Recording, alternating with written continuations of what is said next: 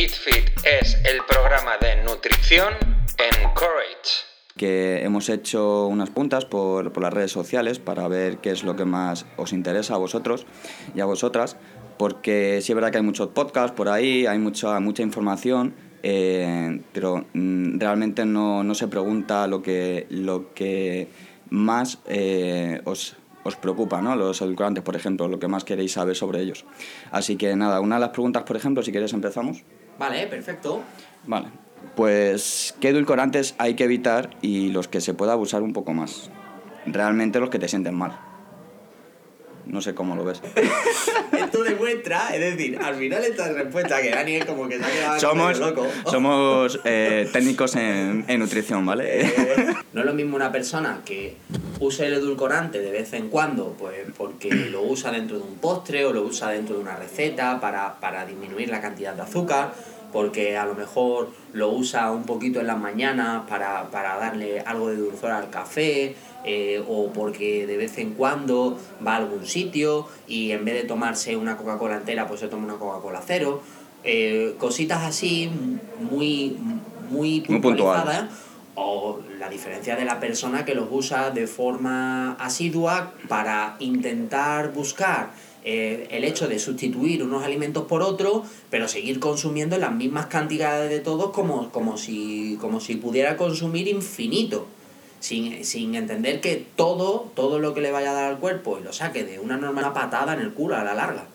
Del azúcar, pues es igual, tú no puedes abusar, pero no significa que porque te tomes un poco de azúcar vayas a morir.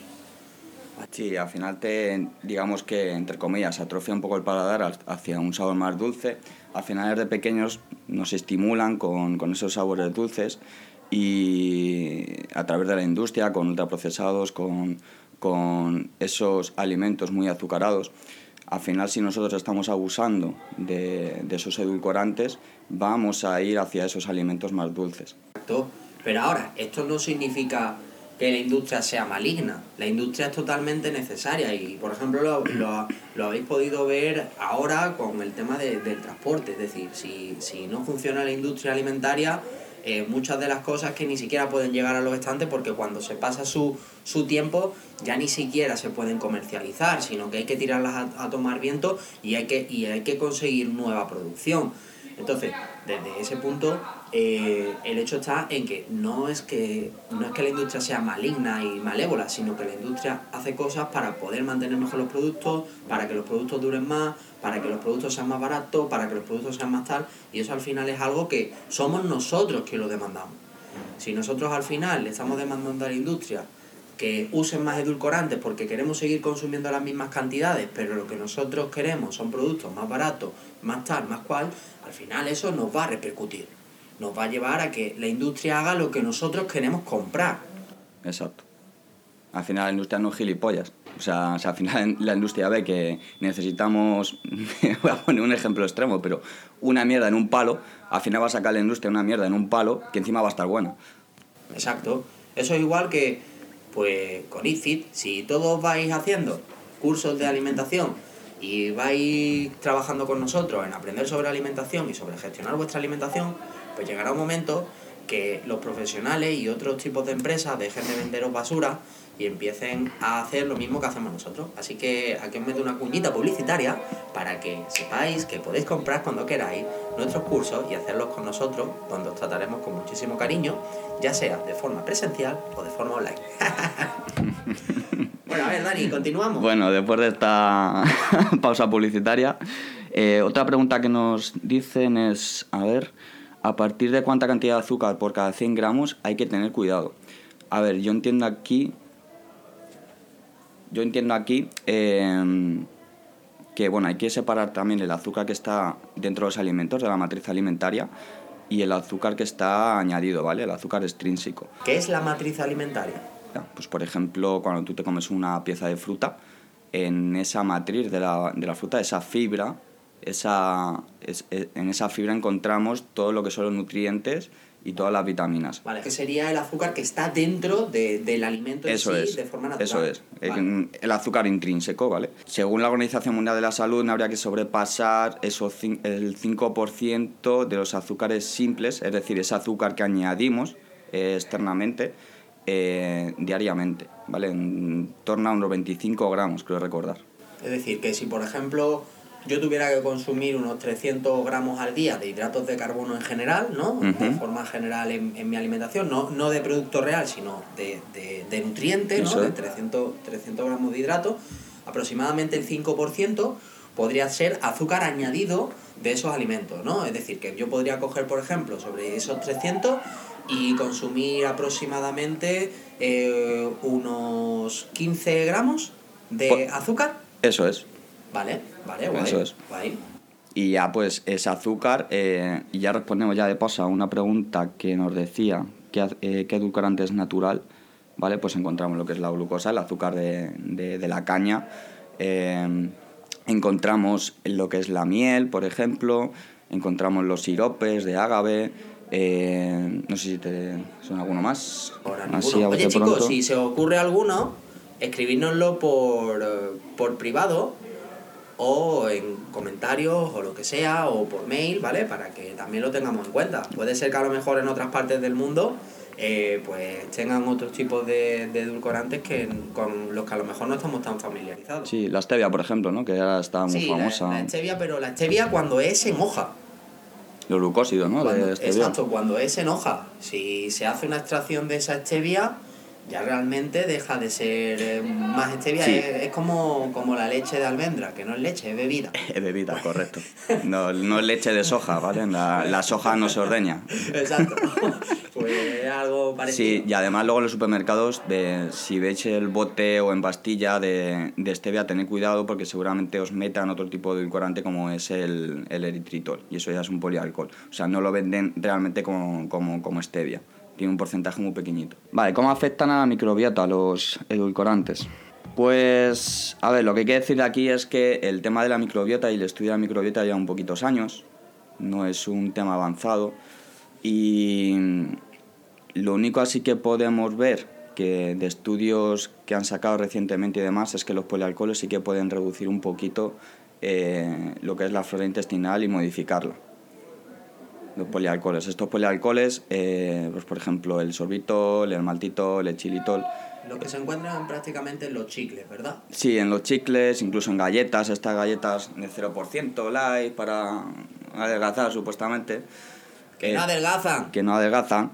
Eh, todas estas, todos estos productos al final además tienen un efecto laxante, por eso, porque modifica un poquito ahí lo que es la microbiota, necesitan de mucho agua, entonces las células del intestino eh, segregan mucho agua para, para su eliminación en el colon y, eso hace que, que- produzca ese eh, efecto laxante incluso con, con diarreas.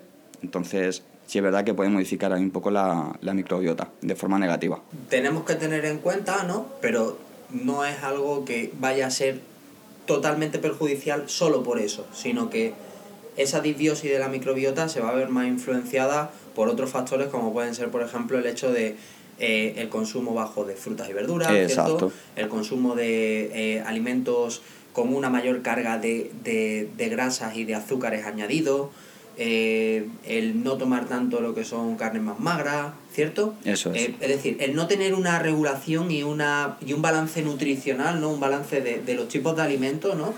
Con respecto a lo que deberíamos de tomar. Eso, eso va a ser mucho más jodido que el hecho de los polialcoholes, ¿cierto? Correcto, al final se trata de un equilibrio.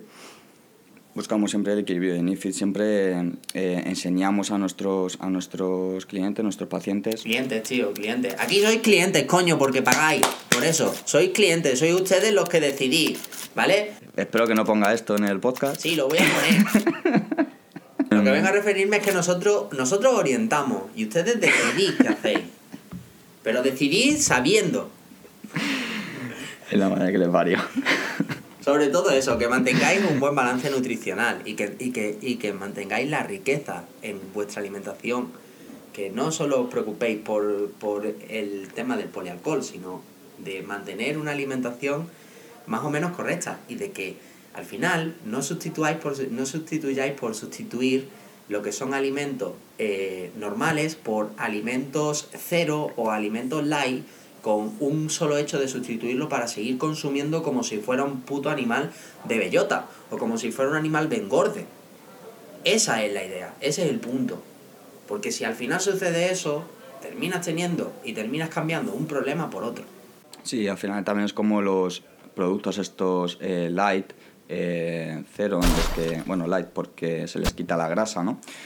Eh, estos, estos productos al final pues, se le quita la grasa y esa grasa puede ser realmente interesante para no consumir otros alimentos posteriormente, porque te van a saciar más. ¿vale? Pongo el ejemplo, por ejemplo, de la leche entera o la leche desnatada. ¿Qué es mejor, leche entera o leche desnatada? Al final, a nivel nutricional, la leche entera va a tener esas vitaminas, esas vitaminas eh, liposolubles, eh, que va a hacer que, que, bueno, que tengas un mejor balance nutricional a lo largo del día y que busques menos eh, alimentos pues, ultraprocesados, por ejemplo, te sacie más. Pues venimos a decir lo mismo, más o menos, tener un equilibrio del día. Y ahora, ¿qué es lo que pasa? ¿Qué es lo que os dice Dani? Eh, vale, eh, leche entera o leche desnatada. Pues depende del momento en el que también me encuentre, depende de, de, de dónde esté yo, cómo lo estoy viviendo.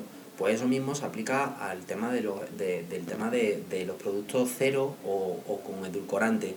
Si yo vengo de un consumo excesivo de productos azucarados, pues a lo mejor es interesante desde, desde la praxis pasar de eso a primero unos productos eh, edulcorados que luego te lleve a un consumo reducido y un consumo paulatino que te permita llegar a tener un equilibrio.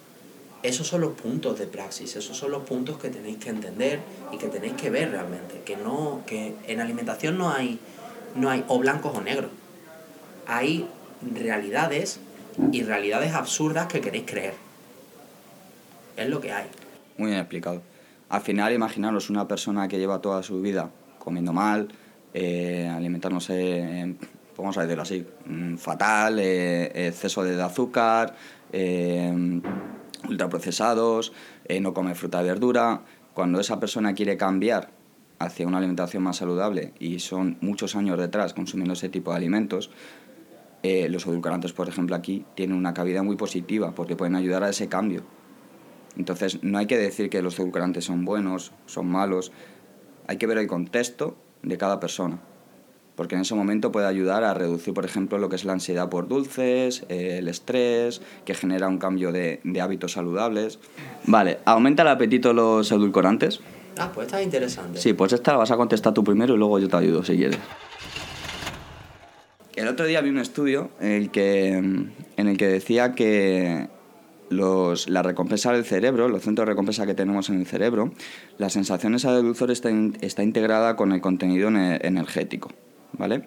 Entonces, cuando esa lucha del sabor dulce con la energía que de los alimentos está fuera del equilibrio, es decir, porque los edulcorantes son, no tienen calorías apenas y tenemos esa sensación dulce, eh, genera un desequilibrio a nivel cerebral. El cerebro, nuestro cuerpo, nuestro organismo siempre tiende a la homeostasis, al equilibrio, y entonces mm, va a percibir como que necesita más calorías. ¿Vale? Por tanto, eh, vamos a tener más hambre. ¿Vale? Eso es lo que decía eh, este estudio, no sé cómo lo ves. He visto muchos estudios relacionados con lo que es el tema de, de la ansiedad, la depresión y diferentes factores psicológicos, donde parece ser que eh, los edulcorantes tienen una especie como de efecto a nivel neurosináptico, ¿vale? A nivel de conexiones de neuronas, de, de la comunicación de mensajes entre neuronas, donde parece ser que tienen una ligera influencia o una influencia eh, a partir de ese efecto eh, que al final provoca como un mal funcionamiento, por así decirlo, entre comillas, ¿vale? Porque esto, esto de decir mal funcionamiento es llenarlo de muchos errores, ¿vale? Pero para que lo entendamos es como una especie de mal funcionamiento donde realmente lo que se produce es que al no haber glucosa, eh, la respuesta y la transcripción y, y lo que es el, el, punto de partida, el punto de transmisión del mensaje de una a otra, termina provocando fallos. Vamos a decir. Hay que cogerlo con, con pinzas. Exacto. Es súper interesante porque se está empezando a estudiar exacto, lo que hemos dicho, exacto. pero hay que cogerlo con pinzas. Que tiene algo de efecto, sí, tiene algo de efecto porque al final el sabor es el mismo, incluso el sabor dulce de un edulcorante es tres veces mayor que el de, que el de, que el de la glucosa, por ejemplo, y, y al final la glucosa tiene, tiene un factor de, de tiene, tiene un factor de, de uso, tiene, tiene un factor energético nutricional. Hay que entender que eh, todo lo que son los hidratos de carbono y, y todo lo que son esos sabores dulces tienen un, un componente que todavía se está estudiando del que hasta ahora no existe, no, es decir, no existe más información de, de los primeros datos eh, existentes y de las primeras evidencias. Al final se trata de un poco de, equilibrar todo, de que seamos consecuentes con, con, con el consumo de edulcorantes. La industria lo sabe, estamos en una época de auge con los edulcorantes. Antes por ejemplo, las bebidas eh, azucaradas no metían edulcorantes y ahora tú te vas a, por ejemplo, a un bar y te pides una Coca-Cola, una Fanta y eh, con azúcar y además del azúcar lleva edulcorante. Entonces, al final la industria te está dando lo que, lo que estás pidiendo. Aquí hay una pregunta, no la entiendo muy bien, si la cantidad igual a azúcar es mejor. Supongo que será... Si la has eh, escrito tú... No, yo no la he escrito. Vale, a tomar la misma cantidad de edulcorante y tomar la misma cantidad de azúcar. ¿vale? Uy, eso es imposible. Si es, si es mejor, a- lo dice a nivel nutricional inflamatorio. Es que al final tenemos en cuenta que los edulcorantes son como, bueno, depende del edulcorante, ¿no? Compara con el azúcar, pero entre 200 y 600 veces un sabor más azucarado que el azúcar. ¿Vale? Entonces no podemos tomar esa cantidad igual de azúcar que edulcorante. El azúcar que nosotros tenemos en, en nuestra, en nuestra casa, ¿vale? Hay que entender que tiene un valor, ¿vale? Tiene un valor de 4 kilocalorías por gramo de azúcar.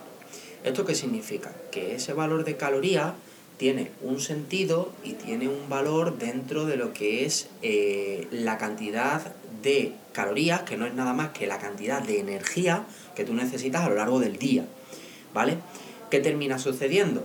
Que dentro de eso, claro, de calorías no solo vive el cuerpo, de azúcar no solo vive el cuerpo, sino que esas cantidades de calorías tienen que estar repartidas entre los diferentes nutrientes para que en ese balance se produzca todo lo que es el buen funcionamiento del organismo y todos los procesos que tiene que hacer el organismo para estar de puta madre, que tú te sientas genial y que te sientas estupendo aunque no te hayas comido un bizcochito por la mañana. Entonces, el tema está en ese punto. Y por tanto, si tú me dices, es lo mismo, es mejor la cantidad de, de edulcorantes que de, que de azúcar, pues es lo que te digo, depende del momento en el que te encuentres, depende del, del lugar en el que te encuentres ahora mismo. Si tú estás hablando de una persona eh, con una obesidad gigante, donde a nivel de grasa tiene unos porcentajes de graso altísimos, que además de eso tiene una adicción al azúcar increíble, que le hace comerse eh, 4 o 5 mil calorías al día de productos totalmente ultraprocesados, bollería industrial, chuchería, eh, yo qué sé, todos estos tipos de alimentos que le hace tener un desbalance y una desregulación nutricional en el que llega a consumir a lo mejor en cantidades de azúcar 400 gramos de azúcar, pues ahí a lo mejor es muy interesante el hecho de decir, oye, pues vamos a empezar en la praxis con una reducción de estas cantidades de azúcar, metiendo lo que son alimentos más ricos en esos edulcorantes, aunque no sea lo mejor.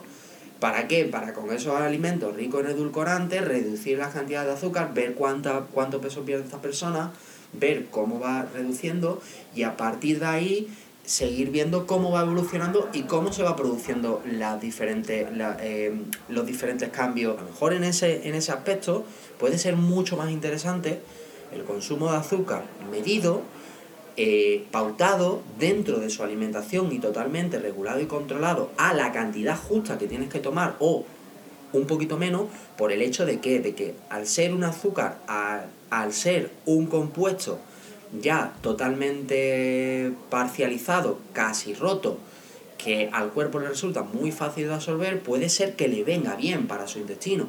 Puede ser que en ese aspecto sí le venga bien esa absorción, pero siempre que esa absorción se haga de una forma, eh, de, de- de una forma controlada, pautada y muy mediada y meditada. Voy a poner un ejemplo, aunque suena así de burro. Imaginaros que tuvierais un amigo que quisierais mucho y que el pobre tuviera una adicción a cualquier droga. ¿Le diríais que cambiar una droga por otra? Hostia, es muy jodido, ¿no? Seguramente no se lo diríais. Pues es algo parecido, no con esa gravedad, pero es algo parecido. Es decir, ¿cambiaríais uno por otro? ¿Para qué? ¿Para consumir lo mismo? No. Si se cambia, tiene que ser porque haya... Para mejorar esa situación. Exacto. Ese balance nutricional va a tener cambios, va a tener ligeras diferencias, va a tener eh, muchas influencias de todo lo que son el contexto, las necesidades de la persona y eh, la propia persona. Vale, eh, la ingesta admisible diaria de los edulcorantes. Bueno, creo que tienes en el Instituto Endocrinología, tienes lo que es cada edulcorante, la cantidad máxima permitida eh, diaria. Eh, nada, como resumen yo creo que habría que decir que bueno que ni son buenos ni son malos, que habría que ver el contexto de cada persona, de que siempre tengáis ese equilibrio, que no abuséis tanto de una cosa como de otra y que, y que no vendan la moto. Esa es nuestra, eh, nuestra intención. Y que si en algún momento los vais a usar para ir hacia un cambio en vuestra vida, un cambio saludable, no os quedéis solo en el cambio de cambiar azúcar por edulcorante, sino que después de ese cambio de azúcar por edulcorante empecéis a reducir esos alimentos que contienen esos edulcorantes. ¿Para qué? Para ir adaptando las necesidades de ingestas que tenéis a las realidades de vuestra vida, a lo que realmente necesitáis. Cualquier cosita que necesitéis, sabéis que tenéis eh, una sesión gratuita de 20 minutos para si tenéis alguna duda sobre nutrición. eh, nos podéis parar por el box para preguntarnos cualquier cosa, lo que necesitéis, ya sabéis. Desde redes. eh, Sí, desde las redes o aquí en desde persona. redes Podéis escribir por, por Instagram. Normalmente os decimos lo de mensaje directo porque lo solemos leer mucho más. Si no, por comentarios, pero bueno, por mensaje directo os contestamos lo que necesitéis. Todo eso, que, que, que veáis que, joder, que, co- cojáis cosas que, que realmente os, os hagan os hagan poder llevar la alimentación a vuestra vida y donde seáis ustedes los protagonistas, ¿vale?